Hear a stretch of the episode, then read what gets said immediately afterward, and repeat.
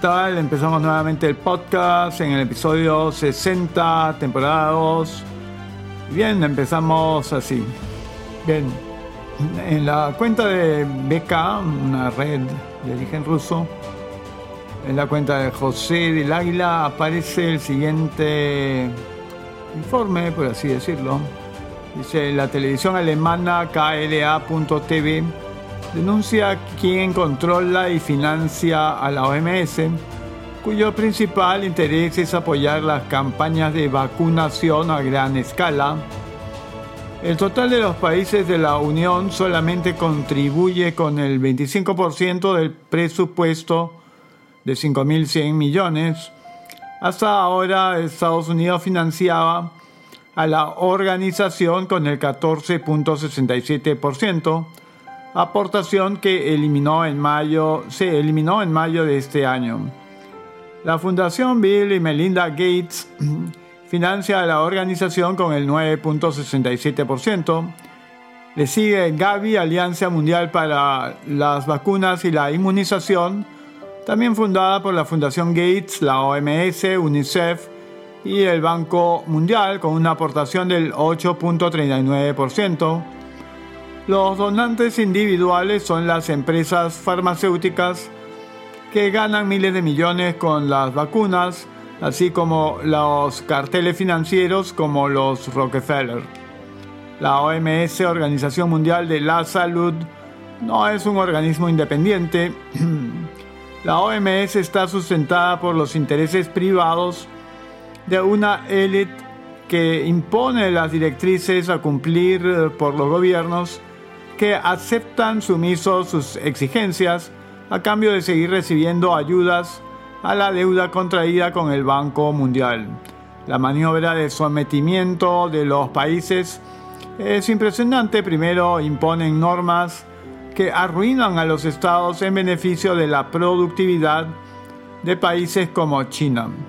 Los estados no pueden devolver las deudas contraídas y en contraprestación la Unión Europea, la ONU y el Banco Mundial establecen sus condiciones de obligatoriedad a los gobiernos de sus privadas e interesadas directrices.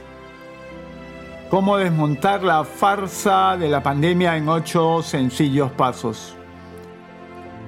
La plataforma de Médicos por la Verdad España, médicosporlaverdad.net, se presentó públicamente el 25 de mayo en Madrid en una rueda de prensa donde dieron varias claves que desmontan por completo el relato oficial de esa falsa pandemia.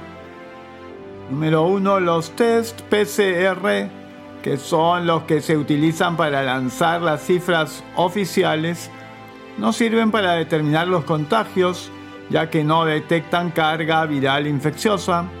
Lo dice su creador, Karim Mullis, y lo dice incluso la OMS en un documento con fecha de 9 de julio del 2020.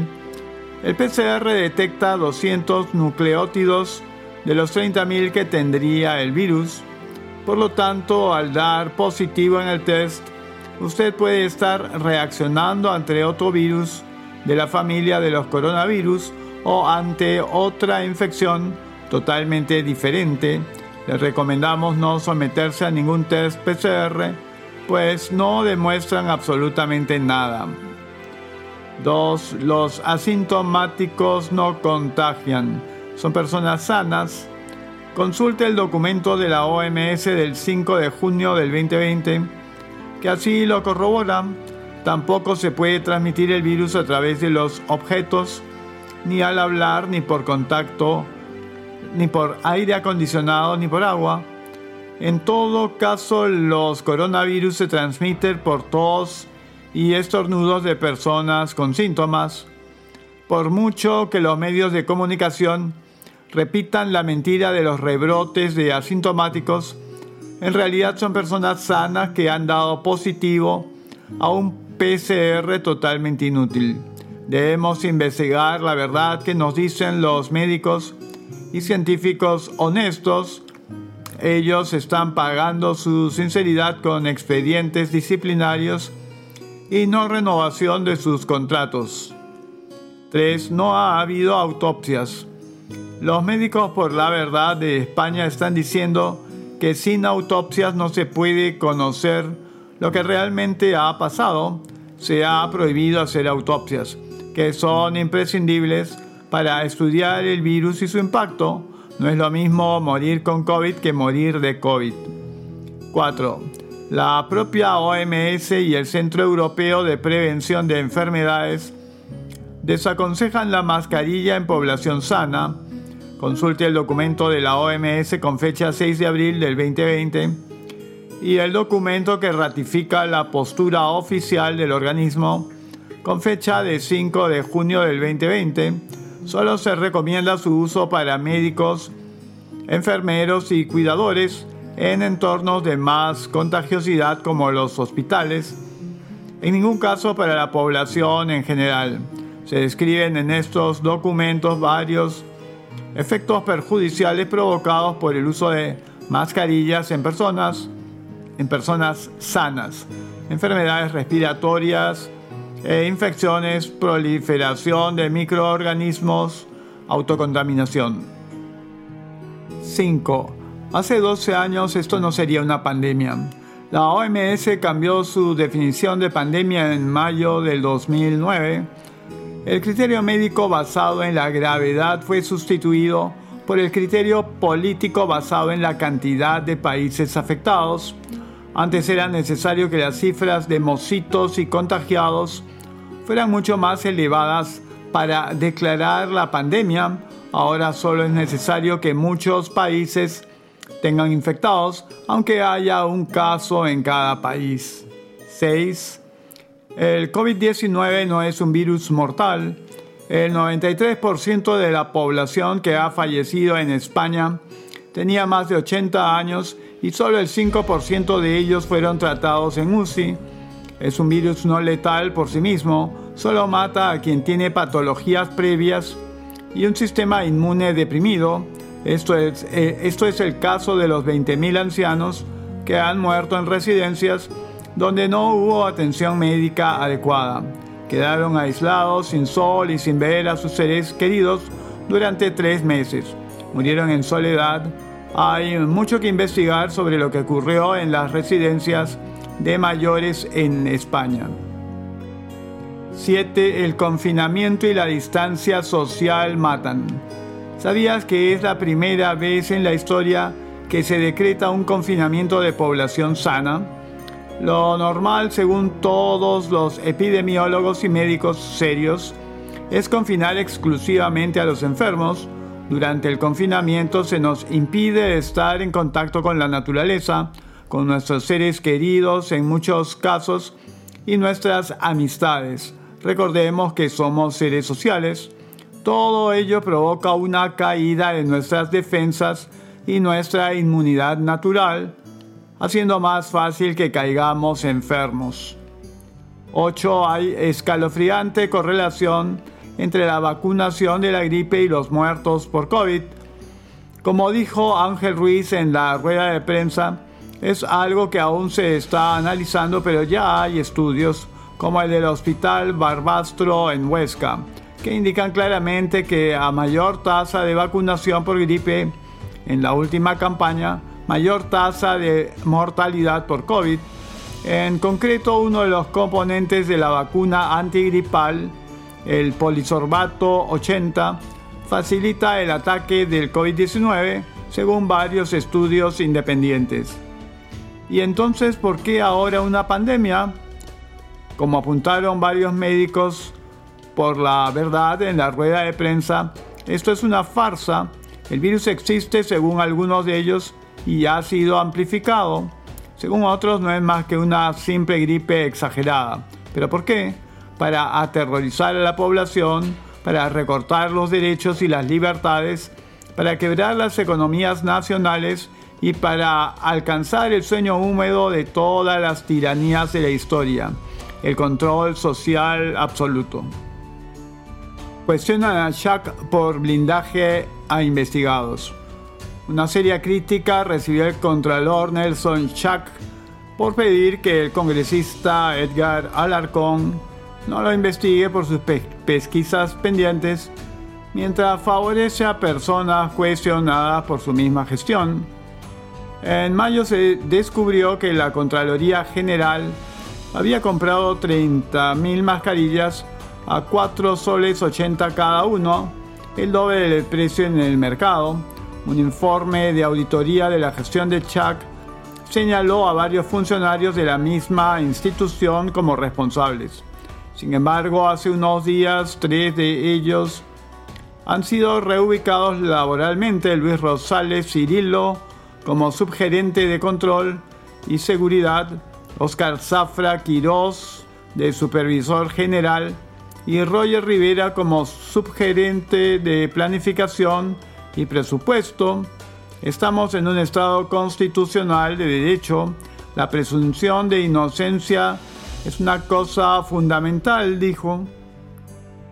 Eso es una muestra más de cómo el señor Shack tiene un doble discurso, pide que no lo investiguen, pero a los cuestionados por sus mismos auditores los reubica como con buenos sueldos, señaló Gino Alarcón, dirigente sindical que fuera removido luego de criticar al Contralor. Estas son las normas transitorias que se aplicarán en las elecciones 2021.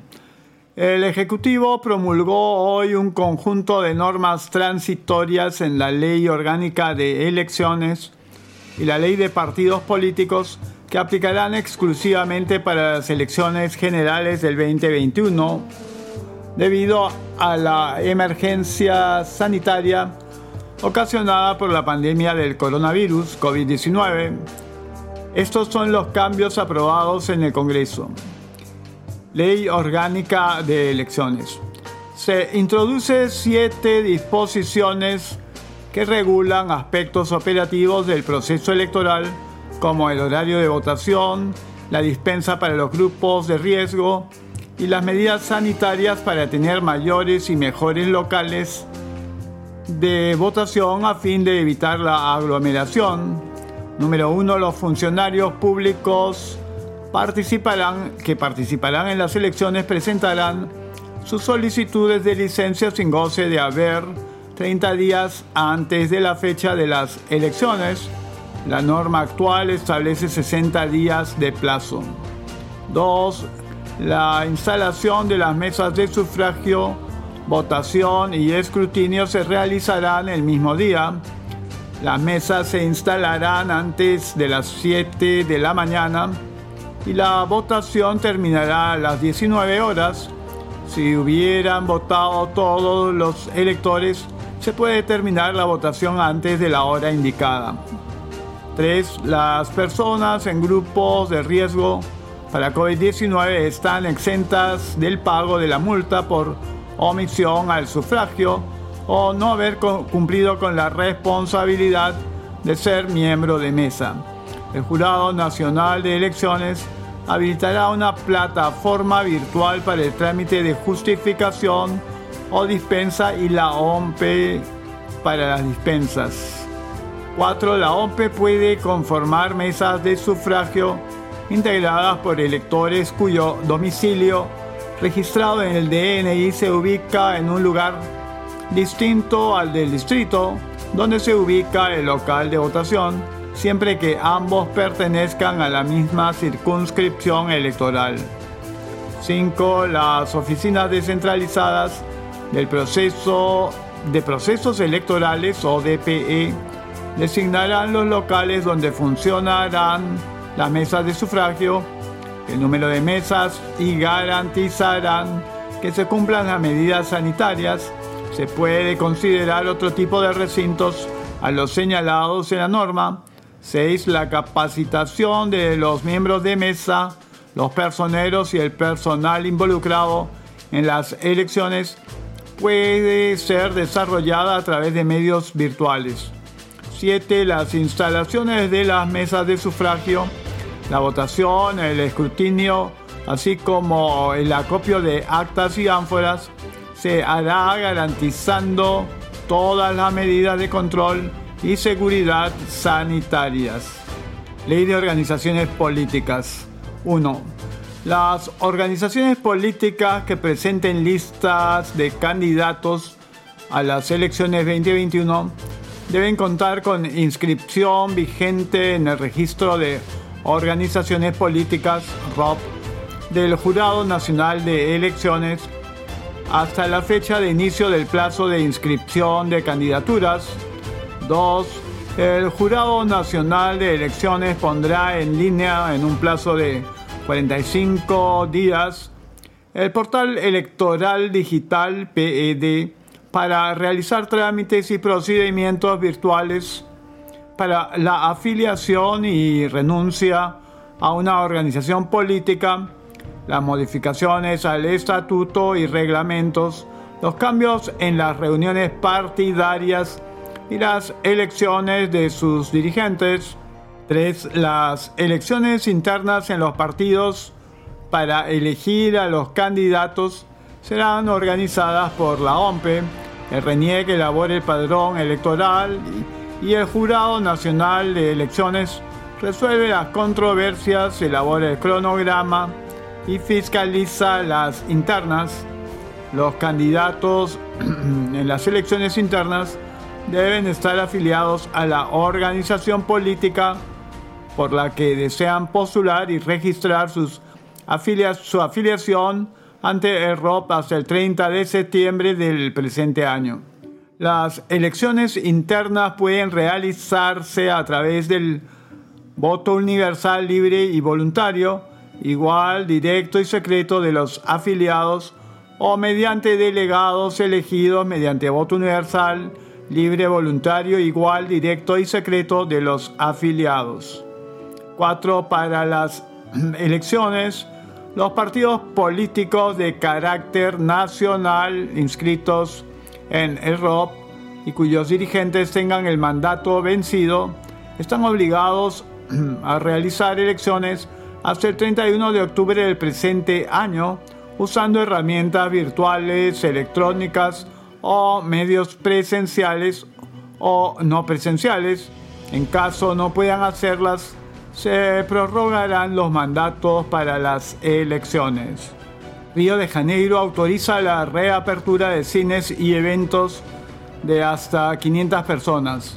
Los cines, teatros, museos y centros culturales podrán retomar sus actividades a partir de este jueves en el estado de Río de Janeiro, que permitió también la celebración de eventos sociales de hasta 500 personas según el decreto del gobernador fluminense Wilson Wetzel, publicado la noche del miércoles en el diario oficial, los cines deberán operar con un 40% de su capacidad o 2 metros de distancia social, mientras que teatro, museos, salas de conciertos y centros culturales podrán reabrir con un tercio de su ocupación máxima. Wetzel también autorizó la celebración de reuniones y eventos sociales en salones de fiestas con hasta 500 personas, siempre y cuando se respete el límite de un tercio del aforo total de los establecimientos y las medidas sanitarias estipuladas por las autoridades.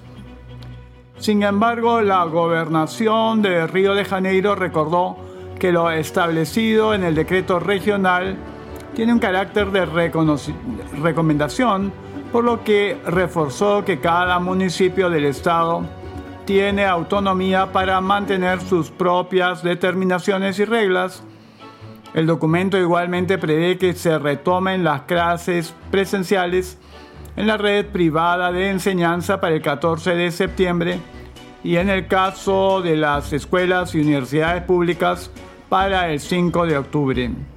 La medida, la medida que causó controversia entre educadores y científicos establece que las regiones deberán presentar un bajo riesgo de contagio durante al menos dos semanas antes de la fecha prevista para la reapertura de los centros escolares. Por otro lado, la realización de eventos masivos como los deportivos o conciertos siguen prohibidos en todo el estado hasta por lo menos el 4 de septiembre, así como la permanencia de ciudadanos en las playas, lagunas, ríos y piscinas públicas.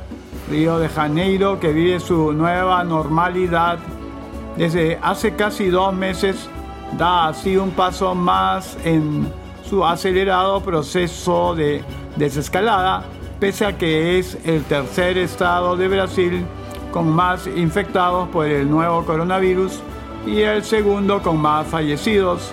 Según datos del Ministerio de Salud, la región contabilizaba hasta este miércoles unos 203.000 contagiados y casi 15.000 muertos.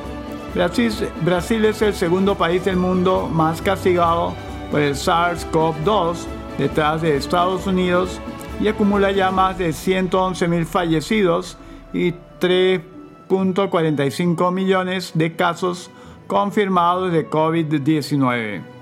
Países erraron al no invertir más en test.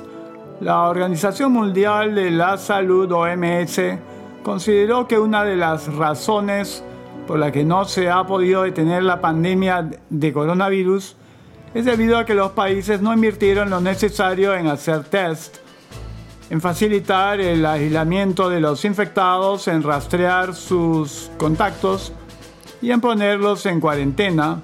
Estamos gastando miles de millones de dólares en estímulos fiscales, poniendo grandes cantidades de dinero para mitigar el impacto de este virus, pero no hemos invertido colectivamente en el proceso de diagnosticar, rastrear contactos y ponerlos en cuarentena, dijo el director del Departamento de Emergencias Sanitarias de la OMS, Mike Ryan, sostuvo que cada dólar invertido en esas medidas hubiese evitado mucho daño económico. No hemos invertido lo suficiente en la arquitectura de salud pública, en la fuerza de trabajo de la sanidad y no hemos invertido lo suficiente en esa parte de la ecuación, insistió el médico, uno de los grandes responsables en la OMS de, eh, de la lucha contra la pandemia. La vuelta al colegio podrá considerarse segura si se realiza en un contexto en el que la transmisión local del coronavirus es baja, consideró la OMS. Lo más importante para volver al colegio es que la enfermedad se reduzca en la comunidad. Si la transmisión es baja en la comunidad, si la vigilancia epidemiológica, el rastreo de contactos y la sanidad son buenos, entonces las escuelas pueden reabrir, dijo Mike Ryan. Piden anular contrato de médicos cubanos. El presidente de la Comisión de Salud del Congreso, Omar Merino, señaló que debe anularse el acuerdo firmado entre los gobiernos del Perú y Cuba para la contratación de 85 médicos y enfermeras que vienen atendiendo a los pacientes del nuevo coronavirus en diversos hospitales del país. Dijo que su despacho ha recibido varias denuncias de médicos peruanos que trabajan con los miembros de esa brigada, como por ejemplo la negativa de algunos médicos de ese país para atender a los internados en las unidades de cuidados intensivos UCI. Y bien, así llegamos al final del episodio 60, temporada 2, y estaremos encontrándonos pronto.